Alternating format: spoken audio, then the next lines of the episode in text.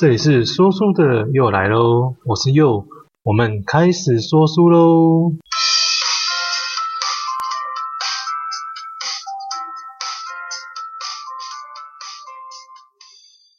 欢迎大家好，那我们今天要跟大家介绍这本书啊，那是一本蛮旧的书啊，但是我觉得它是它在这个人格分裂这个领域里面啊。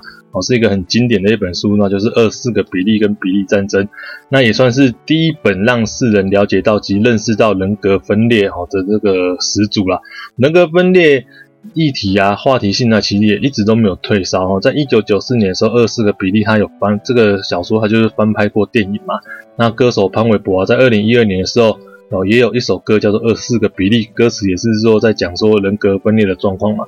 然后到了去年啊，二零二一年，然后 nefi 也有拍摄了一个就是二四个比例，算是纪录片的影集啊，总共是四集啊。我本身自己我是没有看呐，啊，因为我自己个人喜欢，我看完书之后，我不太会喜欢去看电影或是电视电视剧这样子，因为我觉得每个人对文字的阅读跟吸收跟你。创造在脑袋里面的世界，其实每个人都是不太一样的。然后所以有时候，嗯，我看了电视之后，我说我看我看了书之后，然后看了电视之后，总是有觉得，诶，跟我脑袋里面想象的会有落差，会不太一样。然后所以我比较喜欢我自己脑袋里面那一套。那所以我就会看我书的东西，我就不太喜欢再去看电影或是电视这样子。那每个人都不一样，所以没有什么差。有兴趣的人就可以去看一看这本书。那这本书真的蛮好看的。那书的话，应该。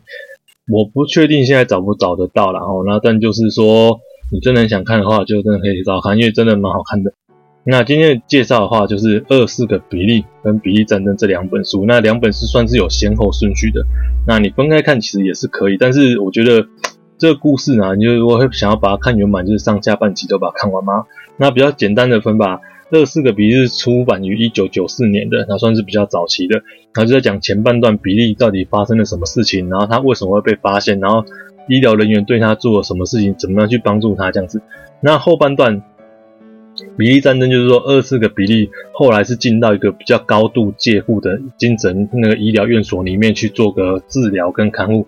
那他在里面所遇到种种的困难啊，不人道待遇啊，有人相信他，有人不相信他等等这些。哦，大概有前后是八年的时间，他在这个就算是医院精神病院里面哦做的一个抗争跟他的努力。哦，他写成了续集，就是比例战争。那到底发生了什么事情？哦，然后还是说比利到底最后面有没有被治好？其实我觉得这个就留给我们读者哦自己再去看一下。那这本书就真的看起来是很过瘾啊。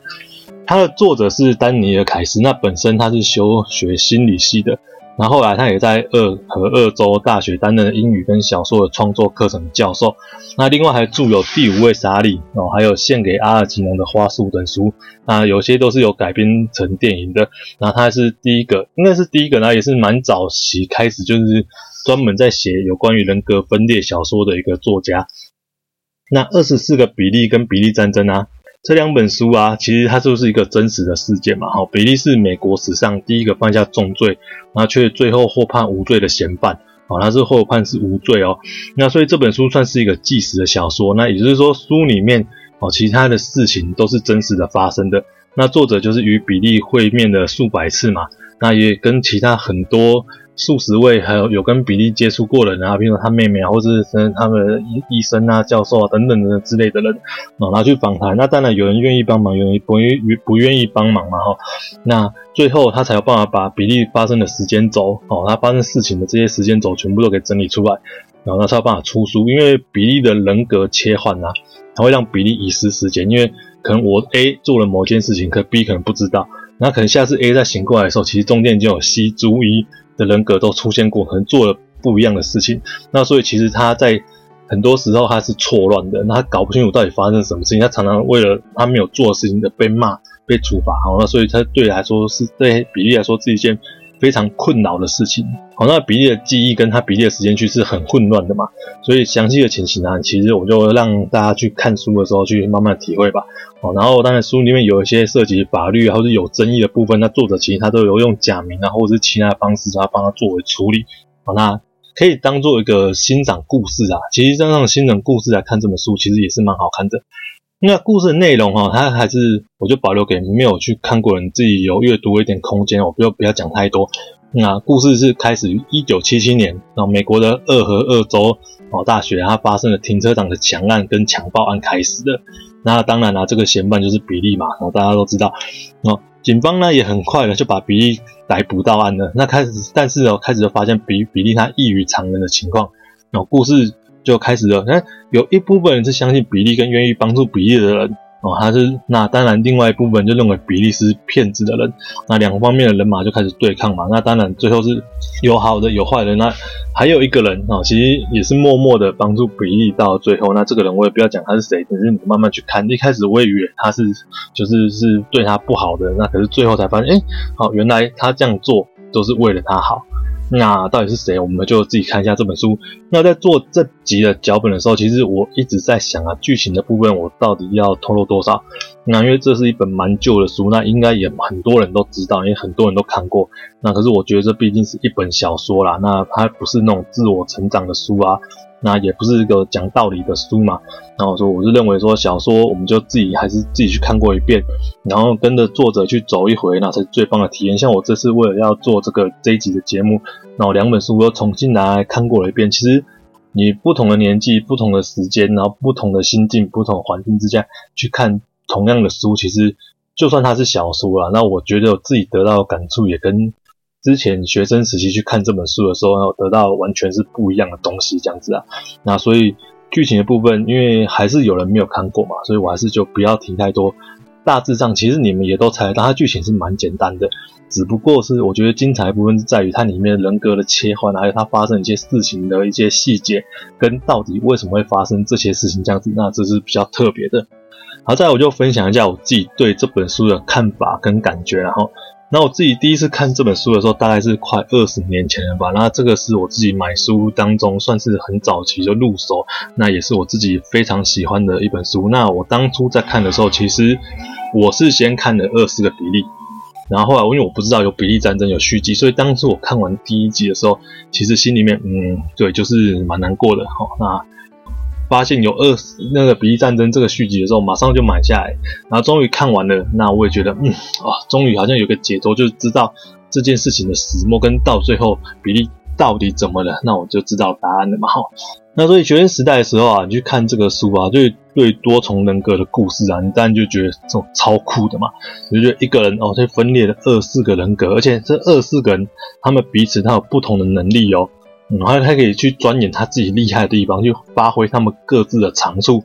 那当然啊，里面二四个人嘛，有些人做的可能不见得是好事哦。那二四个里面有简单讲一下，亚瑟他就是理性跟理智的代表哦，在安全的环境之下，他是负责管理他内在的人格。那像雷根，雷根是守护者，在危险的环境之下，他就是接手会管理里面的这些人。亚伦呐，亚伦就是拥有优秀的口才跟社交技巧，那负责是对外沟通。然后汤姆啊是脱逃跟电子方面的高手。那还有大卫啊、丹尼啊、凯文啊、华特啊、史蒂夫等等之类，竟然也有女生的角色哦，就是也有女生的人格哦，像艾普芳啊、阿达娜等等之类哦。那我先解释一下哈，他们就是类似一个聚光圈，然后聚光圈谁站到聚光圈当中，谁就拥有身体的自主权。然后整本书就是大概是这个样子去做一个，所以像我刚刚前面讲到的亚瑟跟雷根，哦，他们是有办法跟有能力去控制，要让哪一个人格去出现站在中间这个聚光灯当中，好像感觉是你站到聚光灯就是走到了这个世界，你就拥有了比利身体的控制权，你可以对外界接触这样子。那你平常没有站到聚光灯里面的时候，你可以在聚光灯外面做你自己想要做的事情。那当然这里面。还会书中就是产生过那种混乱时期。哦，那聚光灯它已经失去了控制，就是亚瑟跟雷根没有办法控制谁可以出现，谁不能出现。哦，那产生了一些很混乱的事情，那很多混乱的时刻。哦，那就是这个书精彩的部分这样子。当初啊，最喜欢的人格啊，就是汤姆啦。好啦，你会觉得说，嗯，那时候就觉得，哇，我觉得他脱逃技巧啊，跟深深感到很着迷啊。那我这次啊，重新再把这个书看了一遍之后啊，那我就觉得，因为可能现在年纪大了，生了小孩嘛，就觉得对于那个里面其中一个人格是三岁的小女孩克里斯汀啊，感到很心疼啊。那因为他就是在学生时期啊，他都要负责去罚站这样子，然后因为只有他一个人可以乖乖的站在角落。然后不要再帮让比利惹事情，不要让大家再惹上麻烦哦。所以三岁的克里斯汀他就要负责罚站。然后我就觉得，嗯，这是在重新看的时候，觉得哦，这个角色也不会讲啊，就是蛮心疼的，他觉得也蛮蛮有趣的啊，因为竟然是有他创造出来一个人格啊，就是为了不要让大家惹上麻烦，然后他可以乖乖乖乖的站在教室旁边去罚站这样子，那这个是这本书最精彩是最有趣的地方，因为就是很妙啊。那这次在读了之后，其实我发现以前呢、我们就是会很在意说比利他遇到的事情嘛，他受到了什么不不平等待遇啊，然后他哦好像快要治好了，或者有人来帮他治病了，然后又因为发生了什么事情，他让他的在产生的抗拒啊，或者是不信任啊，然后人格又分裂什么之类的。那其实现在年纪大了之后啊，就像我刚刚讲的嘛，这书的背后其实议题是真的满满满的一箩筐啊。小时候在看的时候，我就是在看一个。故事看到他主角发生什么事，他觉得很难过或怎么等等之类。那现在我重新再看了之后，我就觉得说，哎，这本书其实掺杂了第一个就是比利自己很多的问题嘛。那其实他有涉及了家暴啊、性侵啊、司法不公啊、社会舆论的压力啊。因为他他是一个强暴犯嘛，然后法院判无罪嘛，那当然会有社会跟女性女权的压力、政治的角力、同性恋，还有最后还有什么？他送到那个。就是高强度监护的精神院所的时候，又产生了执法过当啊、囚犯待遇的等等这些问题啊，然后还有犯罪学啊、什么标签理论啊等等之类的啊，相关很多的内容，其实都都可以让人去省心思啊。那不过刚这些东西就是一就是一九八零年代发生的事情嘛。刚那个抢案，还是我们说大学抢案、抢案跟强暴是一九七七年嘛，然后他被抓也是那个时候。那后来就是陆续一九八零年代。我、在做司法审查等等之类的审判这样子，那其实已经是快要将近，呃，已经二十年前了，哎，四十年前了嘛。而且很多法律啊、国情还有人民的素质，那其实都已经不一样了哈。那我自己自自己很爱这本书的原因，其实就是第一个，它内容就真的很精彩，因为每个人的人格都不一样，那所以常常你以为会发生的事情，然后就是突然换了一个人格出现，就产生截然不同的后果啊。比如说，可能汤姆在跟他女朋友约会。然后约会约约约到一半，那亚伦就跑出来了，他很搞不清楚到底发生了什么事情。我刚刚讲过了什么话？好的，我们现在想象起来，你可能会觉得很莫名其妙。可是这个在在比利的身上，他就是这样子去发生的，所以很多人会觉得说啊，那比利是一个大骗子啊。你做过的事情，然后你下一秒你马上就不承认了，那其实他自己真的完全不知道。那书里面就常常会有这种，诶，他莫名其妙他就犯罪了，然后或是莫名其妙突然出现了人格，然后完全搞不清楚发就发生了什么事情。然后他们二十四个人格啊，他都是有各自的人设哦。像亚亚瑟嘛，刚刚讲那个智慧跟理智的代表嘛，他是有英国口音。然后雷根是那个守护者嘛。他南，他是有南斯拉夫口音哦，身高体重他们都不一样哦，年纪也不一样。好像八岁大的他是大卫哦，有一个大有人格是八岁的大卫，结果他就没有办法拿得动比利那时候刚退伍的行李哦。那像里面也还有一个讲那个角色，就人格他是耳朵听不到的啊，小孩肖恩，所以他就真的是就是耳聋，那所以。那时候年轻的时候就看说，哎，这个真的很妙哎，他因为每个人格人格人设不一样，可是你表现在外在的那个，你都大家看你都是比例嘛，但问题是他们自己就觉得他们不一样。然后后来他里面有个剧情讲到说，其实啊，他们在画自画像的时候或者怎么样子哦，他们画出来的人格真不真的对他们来说是不一样的哦。然后亚伦就说，我在镜中看到的我自己真的不是比利那个样子，所以他们每个人都是独立的人设哦。然后这也是一个。真的很妙的地方啊！那譬如说，有些人会开车啊，有些人不会开车啊，那其实都都是比利啊。然后只有亚伦会抽烟，那所以其实比利最开始的时候，真的很多人都认为他是惯性偏执啊。然后因为很多的时候他做过很多事情啊，然后就因为人格的切换啊，换来换去，一下子会做，一下子不会做，然后大家觉得这个人真的有问题呢，那就很酷啊，也很莫名其妙。就是一开始看这个书的时候，因为你就没有办法去预测到底下一秒。下一回合会发生什么事情？然后这个比利的人生就是就是很很莫名其妙，也很精彩，很很复杂这样子。然后自己会不会有不同人格啊？可以出来做不同的事情啊？那好像是一件很很好玩的事情啊。那不过当然现在不会这样想啊。啊，那之前就有看到别的书啊，就是说你会想象，就是有有看过别的书吧？其实他是说，哎，如果你把你自己想象成是对某一方面很厉害的人，那么你去做这件事情的时候，你就会变得比较厉害。